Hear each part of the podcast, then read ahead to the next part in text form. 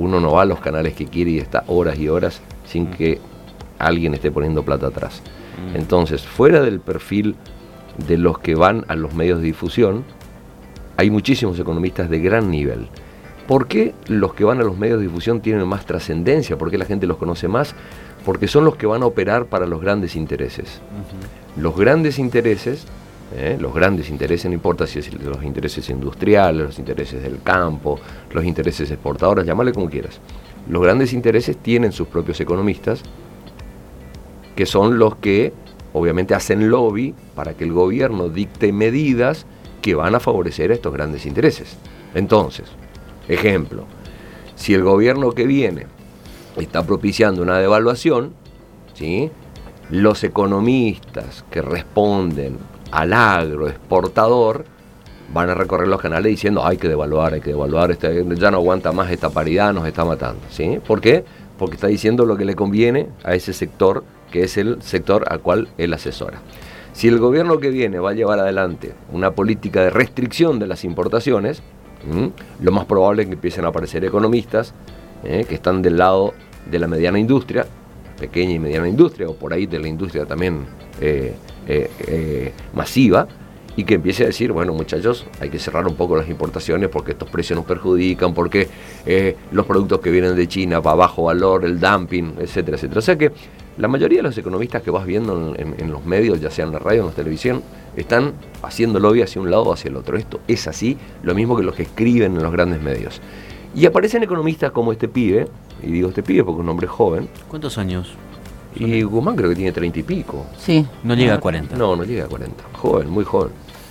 Que tiene mucha, ¿cómo te digo? Mucho pedigrí intelectual. ¿eh? Es una persona reconocida en el ámbito económico por sus conocimientos, pero que la gente no lo ha visto nunca, recién ahora empieza a verlo en los medios. Ha trabajado con economistas de primer nivel. Joseph Stiglitz es... Premio Nobel. Fue premio Nobel, pero aparte de ser premio Nobel, las definiciones. Lo que importa no es el premio Nobel en sí, sino el por qué se lo dan, ¿no? Stiglitz tuvo un rol muy, pero muy importante eh, definiendo cuestiones que fueron las que a priori llevaron a la crisis del 2007, Ariel. ¿Te acuerdas la crisis de la subprime que estalló en Estados Unidos? La última gran crisis global. Las hipotecas en bueno, Joseph Stiglitz, Ariel Rubini, digo, eh, Nuriel Rubini, había muchos economistas que en ese momento alertaban que lo que parecía un boom sensacional en los Estados Unidos y en el mundo, el mundo venía creciendo al 10% anual, que era una barbaridad, eh, estaba llegando a su fin y se venía una crisis de proporciones. Eh, la mayoría se reía y miraba para otro lado. Cuando aconteció, bueno, muchos economistas como estos eh, sacaron más chapa de la que ya tenían, ¿no? Y bueno, Guzmán laburó muy cercanamente al equipo de, de así que tiene, desde ese punto, desde el punto de vista, repito, eh, de chapa académica, tiene mucho. 37 años. 37 años. 37 años, qué bárbaro. Exactamente. Ahí está el, es eh, de 1982, así que 37 eh, años cumplidos recientemente. Sí, nos hemos mal acostumbrado en la República Argentina, eh, me incluyo en términos generales, a que lo que no está en los medios no existe. Exacto. Y no es así. Por eso siempre la gente termina diciendo, che, ¿quién es este tapado? Ya sea un ministro de Economía, un jugador de fútbol, un dirigente deportivo, sindical, quien sea, ¿no? Cuando aparece la gente, che, ¿y este dónde salió? Porque pareciera ser, y eso es lo que nos hacen creer las grandes cadenas de medios, que lo que no está en los medios no existe, como que es otra realidad. Y no es así. Millones de argentinos, millones de argentinos eh, se mueven diariamente, tienen capacidades diversas, grandes conocimientos, se destacan fuera del mundo y sin embargo no han salido nunca en los medios. Eh, esto es así, pero bueno, hay una especie de, de correlato en que si estás en los medios te conozco y si no estás en los medios, eh, ¿quién sos? ¿De dónde saliste? ¿Sos un paracaidista, un tapado? Tal cual. No es así, no es así, así que bueno, vamos, vamos, vamos a ver. Ahora, obviamente, más allá de los antecedentes que llevan a Guzmán a ocupar la carta, la cartera, perdón, del Ministerio de Economía, vamos a ver cuáles son, eh, en definición, sus políticas, que todavía no las ha dado. Ha dado una primera conferencia, repito, ¿eh? de carácter didáctico, pedagógico, tratando que la gente más o menos entienda en qué situación estamos. ¿Y qué fue lo que propició esa situación? Bueno, ahora tendrá que empezar de a poco, me imagino que ya debe tener por lo menos un, no te hablo un programa integral definido, pero por lo menos algunas medidas como para empezar a, a caminar esto. Y una de las principales medidas tiene que ver con una definición que da él. La definición, para hacerle lo más básico y entendible posible, es casi elemental. Digo, la entendemos todos nosotros, no es necesario que diga, la diga un economista. Si no me dejas que me recupere, no te puedo pagar lo que debo. Claro. ¿Mm? Eso es A más B igual a C. Y es lo que Guzmán le está diciendo no tanto a los argentinos, sino fundamentalmente al Fondo Monetario Internacional, con quien tiene que en pocos, en pocos días más sentarse a avanzar en lo que va a suceder con los vencimientos de deuda. Ahora, yo pregunto, ¿no? Hasta acá, hasta acá todo bien, ¿no? Qué buena, qué, qué buen currículum, expectativas, esperanzas, bla, bla, bla, bla, bla. Ahora, ¿qué margen tiene? Porque ayer quedó claro algo. El modelo económico no tiene nada que ver, modelo integral eh, con macroeconómico, que fue la definición. No tiene absolutamente nada que ver con lo que fue la era Macri. Eso quedó claro. No va a haber reforma previsional, no va a haber eh, ajuste fiscal en el 2020, que es lo, primero que dijo. Mi pregunta es, ¿cuánto margen tiene? Porque él dice, vamos a pagar cuando empecemos a recuperarnos en el que yo la verdad que estoy gratamente sorprendido y me parece muy bien, para eso lo voté. Ahora, no dijo cómo. Y ahí es donde empiezan las dudas, porque, a ver, primero, no va a ser ajuste fiscal en el 2020. Es que no podemos seguir con ajuste. Perfecto, no, no, no, pero no, no estamos, no, estoy discutiendo eso. No hay ajuste fiscal. Segundo, no hay emisión monetaria, que es lo que dijo ayer. Sería textual sería desestabilizante para este país una emisión monetaria desenfrenada, algo así. No coincido, pero bueno, eh, creo... No va a haber. No sé, creo que lo está diciendo en términos generales. No creo que... ahora. No confío en que sea tan ¿De dónde van a sacar la plata? Esa es mi pregunta. Justamente por Esa es la pregunta del millón. Justamente por eso. Lo que pasa es que antes de que asuma Guzmán, eh, salieron varios economistas. Vos viste que dentro de el esquema probable de Fernández, había varios economistas que estaban en danza. Se hablaba de Culfas, mm. se hablaba de Nielsen, ¿sí? había dos o tres más que estaban dando vuelta. Se, incluso se habló en algún momento de Martín Redrado. Y termina apareciendo este chico Martín Guzmán como una suerte de sorpresa.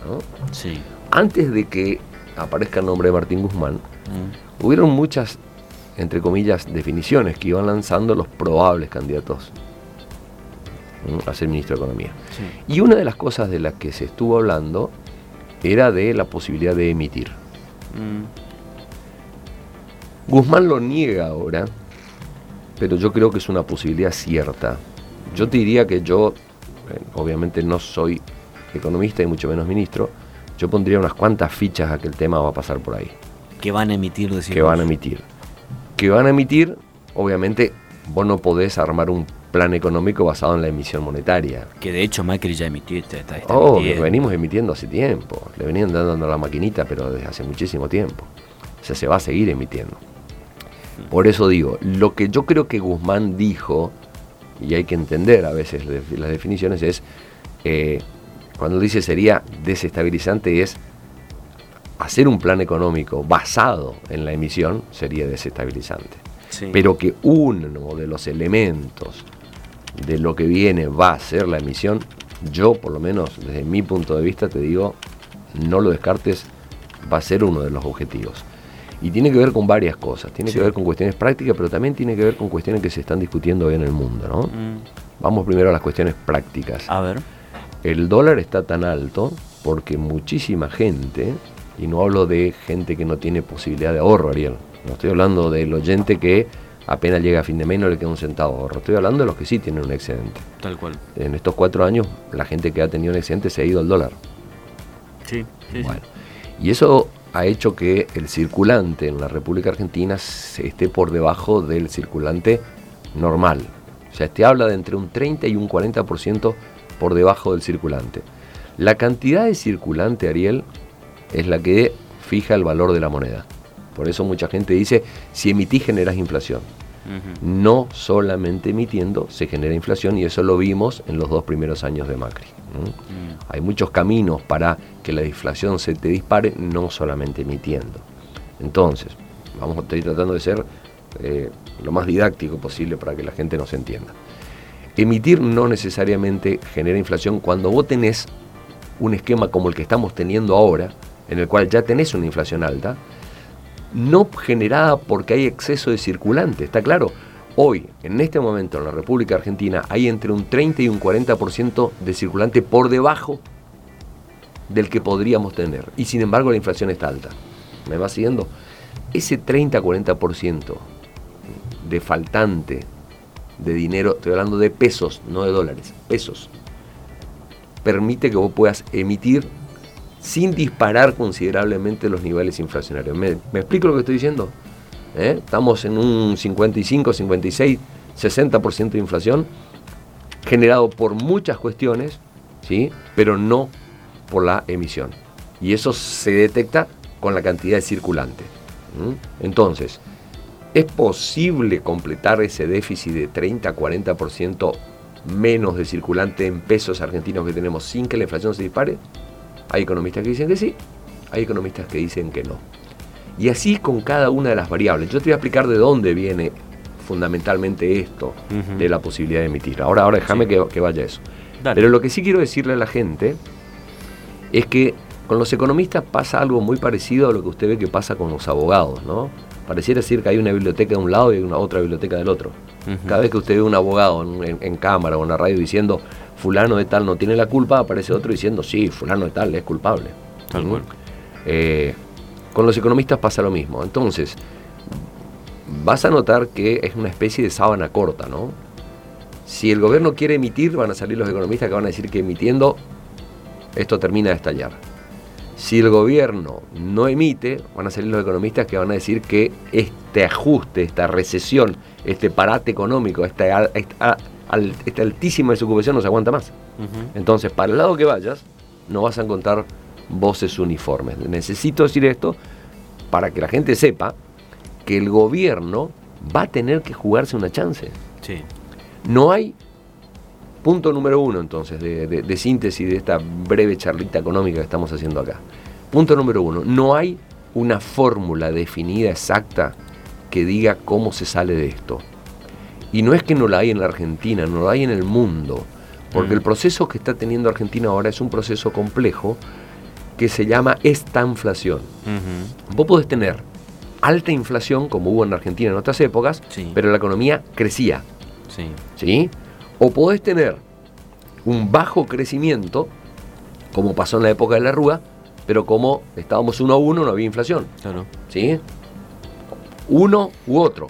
O podés tener los dos juntos. También. Que es cuando el problema se agrava. Tenés estancamiento, como hay ahora, que estamos en recesión y el gobierno, la economía no crece, y también inflación. Y entonces, cuando vos tenés estancamiento e inflación al mismo tiempo, ocurre lo mismo que ocurre con un sub y baja, y esto lo vamos a entender fácil porque en cada plaza hay un sub y baja, ¿no? Si aumentás el, si das medidas para aumentar el crecimiento, se te dispara la inflación. Si pones medidas para bajar la inflación, ¿sí? se te cae el crecimiento. Entonces esto es delicado. El gobierno, el esquema económico va a tener que optar por qué salva primero yo creo que vamos, creo que vamos a una política de crecimiento necesaria porque no se aguanta más, Ariel, la desocupación. A ver, hay, fenómenos de la economía que inciden directamente en lo social.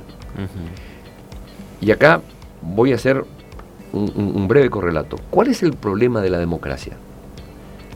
La democracia es la forma de gobierno. El ministro de, de, Economía está dentro de un sistema democrático, no está afuera. Claro. Ahora, Lo que afecta a la democracia son las crisis sociales. ¿sí? Cuando vos tenés la gente en la calle, cuando vos tenés un esquema de prácticamente pre-explosión, vos lo que tenés que hacer es apagar eso. Apagar la posibilidad de que se afecte el gobierno. ¿Me vas siguiendo? Sí. Después verás cómo haces para que crezcan la mayoría de las variables económicas. Pero lo primero tenés que decir, tengo que tratar de bajar la posibilidad de que esto estalle, que detone. Como decía Grabois, eh, esto tiene la mecha corta, ¿viste? Que tiene la mecha corta. Bueno, entonces hay que evitar que la mecha sea corta. En, términos sencillos de entender, hay que tratar de conseguir una mecha un poco más larga. Que la gente más tiempo, más... Que, eh, que, la gente pueda aguantar más tiempo sin que esto estalle. Esa va a ser, ese va a ser el primer objetivo de cualquier economista. No porque se lo diga la teoría económica, sino porque se lo está diciendo la política. La política le está marcando límites. El, el economista es un técnico, pero como todo técnico tiene alguien que lo dirige que es el, DT de un esquema ministerial, es el presidente. Y es el que le dice, muy linda las medidas que voy a aplicar, pero yo primero necesito esto. ¿Sí? Entonces Alberto sabe perfectamente, lo sabe Alberto, lo sabe Cristina, que lo primero que tienen que hacer es bajar el índice de conflictividad, que, como siempre sucede, después del cuarto o quinto mes de que el presidente nuevo asumió, se le termina esa famosa, esa famosa luna de miel y empiezan a haber movimientos sociales por un lado, sindicatos haciendo huelga por el otro y la cuestión se vuelve un infierno. ¿Cómo se evita ese, ese, ese, esa mecha corta? Bueno, poniendo plata en el bolsillo de la gente. Genere o no genere inflación, poniendo plata en el bolsillo de la gente. Es la única manera de darle una mecha un poco más larga, de descomprimir un poco la situación porque los precios continúan avanzando y los salarios están absolutamente anclados y no hay manera de que la gente acceda ya no a bienes suntuosos, Ariel, a bienes a la leche, como contaba tu viejo muchas veces, la leche para las embarazadas. Entonces, primer medida, descomprimir esta cuestión. ¿Cómo se hace esto? Poniendo plata en los sectores más sensibles, poniendo plata abajo, aumentando las asignaciones, aumentando los planes aumentando las tarjetas alimentarias, aumentando los sueldos, ¿eh? no en forma de proporcionada, pero sí en un índice parecido al índice ¿eh? o, aproximado al índice inflacionario. Así que, si vos me preguntas a mí, y esto, estoy, esto que te estoy diciendo, quiero que lo entienda la gente, es mi punto de vista. ¿eh? Para mí el gobierno va por ahí al principio, las primeras medidas. Va por ahí. Y esto, vos me decís de dónde se saca. Hay dos maneras de financiar esto. O emitís o aumentás de manera considerable los impuestos a los sectores más pudientes. Si me preguntás a mí, el gobierno tiene que hacer las dos cosas. Hay que, eh, cuando vos ves la torta impositiva de este país, por más que se quejen los millonarios, por más que se queje la gente que tiene, lo que se paga acá en este país en términos impositivos para bienes de riqueza generados por la riqueza son insignificantes al lado de lo que se paga en el mundo. ¿Mm? Acá la mayoría de los impuestos que más recaudan, como el IVA, son fuertemente, fuertemente regresivos. Se le pone la, misma cantidad de IVA al kilo de pan, al litro de leche, digo, a, bienes que son de necesidad general que a bienes mucho más importantes. Entonces, acá hay que aumentar la recaudación impositiva, no sobre la base de los que ya tienen una presión excesiva, sino sobre la base de los que obviamente más beneficios tienen. esto, esto es un postulado. Yo sé que mucha gente, hoy, hoy se ha convertido casi como en un, en un verso en toda la mayoría de los medios. ¿eh? La, mayoría, cuando hablábamos de economistas que salen a, hacer lobby por las grandes empresas, vos escuchás que dicen la presión impositiva ya es abismal, no puede seguir existiendo, no se puede trabajar así.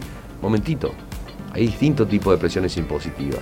Y la, la presión impositiva a los bienes personales, a los bienes suntuosos, a la riqueza, que es una presión a los que más tienen, tienen que contribuir. Sí, obvio. Hace poco tiempo, Ariel, el año pasado, se reunieron en Estados Unidos la mayoría de los millonarios, ¿sí? Y armaron un club que estuvo en contra. Trump le quiso sacar impuestos a la riqueza. Trump quiso, el año pasado, lanzar un plan para sacarle impuestos a los más millonarios. Con la famosa teoría que si vos le sacás impuestos a los millonarios, si yo le saco presión tributaria a los millonarios, esa plata que le va a exceder, eh, ese excedente que van a tener los millonarios, lo van a poner en los sueldos de sus empleados, en su fábrica. Mentira. El año pasado, yo le pido a la gente que google y que entre, se formó un club en Estados Unidos formado por la mayoría de los grandes millonarios, eh, incluso la familia Rockefeller, todos los que tienen que ver con, este gran club, saliendo, saliendo, hicieron una publicación, hicieron un documento en el cual se negaban a que les descuenten impuestos. Diciendo que esto está probado que no genera beneficios a la economía, que al contrario la perjudica. Y diciendo que ellos no tienen problema en seguir pagando los grandes impuestos que pagan en Estados Unidos mientras el país crezca. Esto pasó no hace 50 años, pasó el año pasado en Estados Unidos. Los millonarios diciéndole a Trump, no nos saques impuestos, porque esto va a lastrar la economía. ¿Sí? Entonces, viniendo a la República Argentina, el capitalismo es el capitalismo en Estados Unidos, es el capitalismo en Argentina. Acá hay que aumentar la presión tributaria a los grandes contribuyentes, pero en términos de bienes a la riqueza, bienes personales. ¿eh? Y por el otro lado van a tener que emitir, porque no alcanza con aumentar la recaudación, en un país en el cual la recaudación obviamente no es la suficiente porque es un imparate económico, el gobierno también va a tener que emitir. Ahora, este otro tema de la emisión, ¿de dónde sale? Ha circulado en este último año un debate muy profundo que se está dando en los Estados Unidos, ¿eh? no solamente acá en el país por ahí no se ha mencionado mucho, yo lamento que no se haya debatido esto, pero en los Estados Unidos se viene discutiendo hace mucho tiempo. Stephanie Kelton, Stephanie Kelton es una economista, es, la, consejera económica de uno de los candidatos a presidente para el año que viene en los Estados Unidos. La gente habrá oído hablar de Bernie Sanders. Sí, Bernie Sanders es un candidato demócrata. Sí, avanzado en edad para la política moderna, según lo que dicen. pero recontra moderno es un concepto. Sí, pero tiene, tiene gente que ha tomado su impronta y que hoy por hoy brilla en los Estados Unidos. Ahora, Bernie Sanders tiene a Stephanie Kelton como consejera económica. Kelton es profesora de Economía y Política Pública ¿eh? en Estados Unidos. Es conocida por la mayoría de los monjes económicos, por llamarlo de alguna manera, porque es la defensora de, y le pido a la gente que googlee, teoría monetaria moderna. Y te pido a vos también, porque vos sos hombre de redes, Ariel. Sí. Busquen teoría monetaria moderna. Sí es una visión heterodoxa que acaban de lanzar en Estados Unidos, que va en contra de todo lo que dicen los economistas clásicos. Va en sentido opuesto. ¿Eh? Ese esquema de la teoría monetaria moderna se expresa en un plan económico que lanzaron estos economistas que adhieren a la teoría monetaria moderna, que se llama Green New Deal. Green de verde, nuevo acuerdo, New Deal. ¿eh? Green New Deal. Entonces googlea Green New Deal, Green New Deal o googlea Teoría Monetaria Moderna. ¿Quiénes presentaron este plan basado en esta teoría? Bueno, hay una congresista que hoy tiene toda la atención de los medios en Estados Unidos. Yo diría que se volvió en una congresista estrella. Se llama Alexandria Ocasio Cortés. Alexandria Ocasio Cortés es discípula y colaboradora de Sanders candidato a presidente de los Estados Unidos, y vienen hablando de dos temas que son fundamentales. Y lo vienen hablando de Estados Unidos porque es la primera economía del mundo.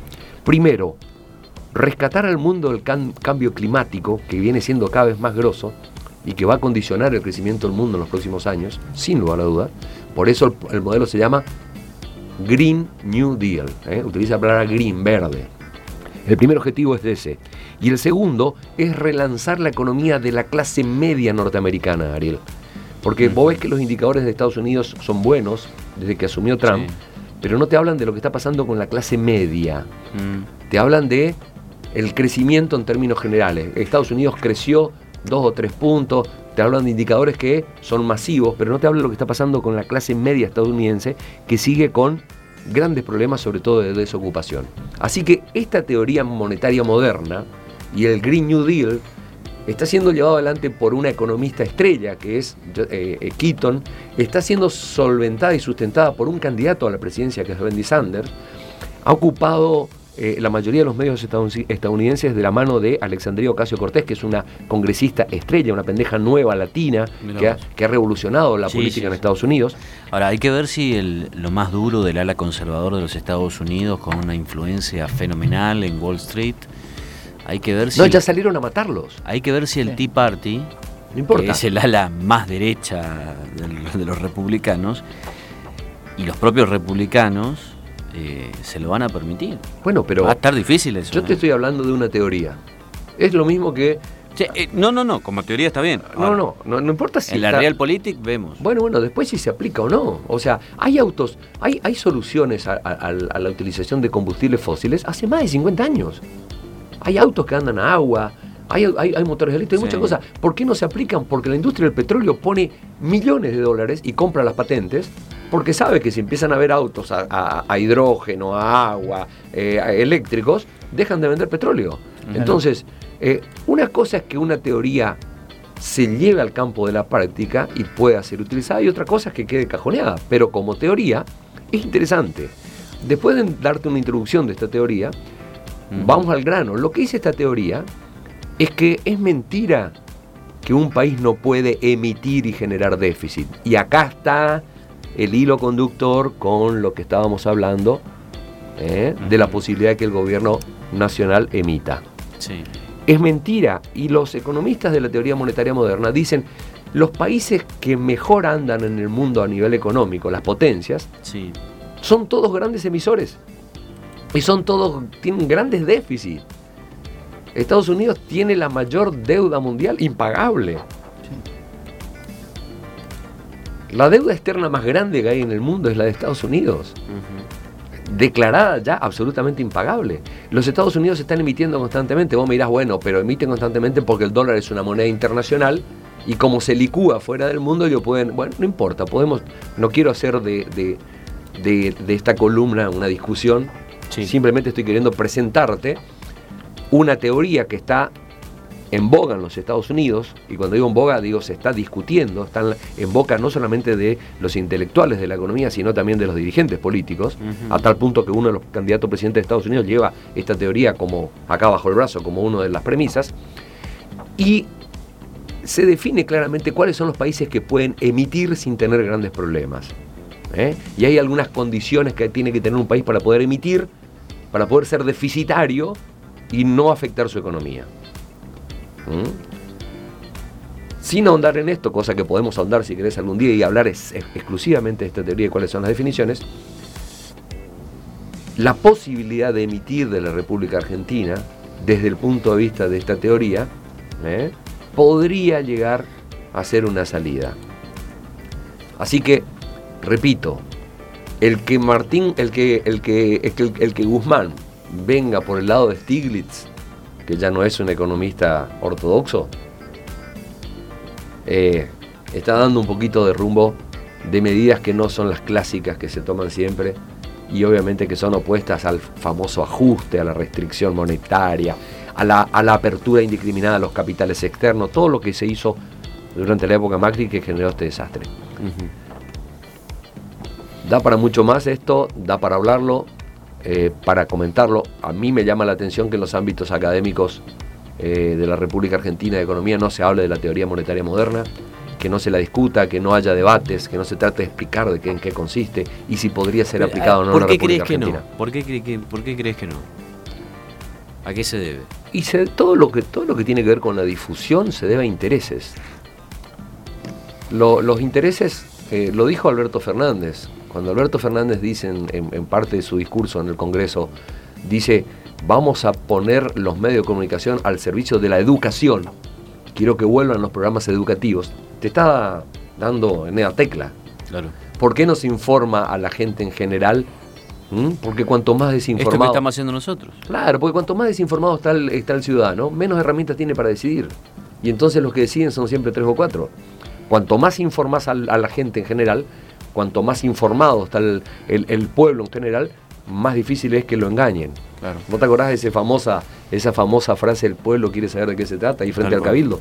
Bueno, entonces, ¿por qué te desinforman? Porque hay intereses a lo que les sirve desinformarte. Y hoy tenemos, hoy tenemos, estamos viviendo la época de mayor cantidad de medios de comunicación de la historia, no solamente tradicionales, radios, diarios, televisión, sino de redes sociales. Y sin embargo tenemos a la gente más desinformada en la historia. Tal cual. Hugo Escalada con nosotros como todos los jueves aquí en Opinión Responsable.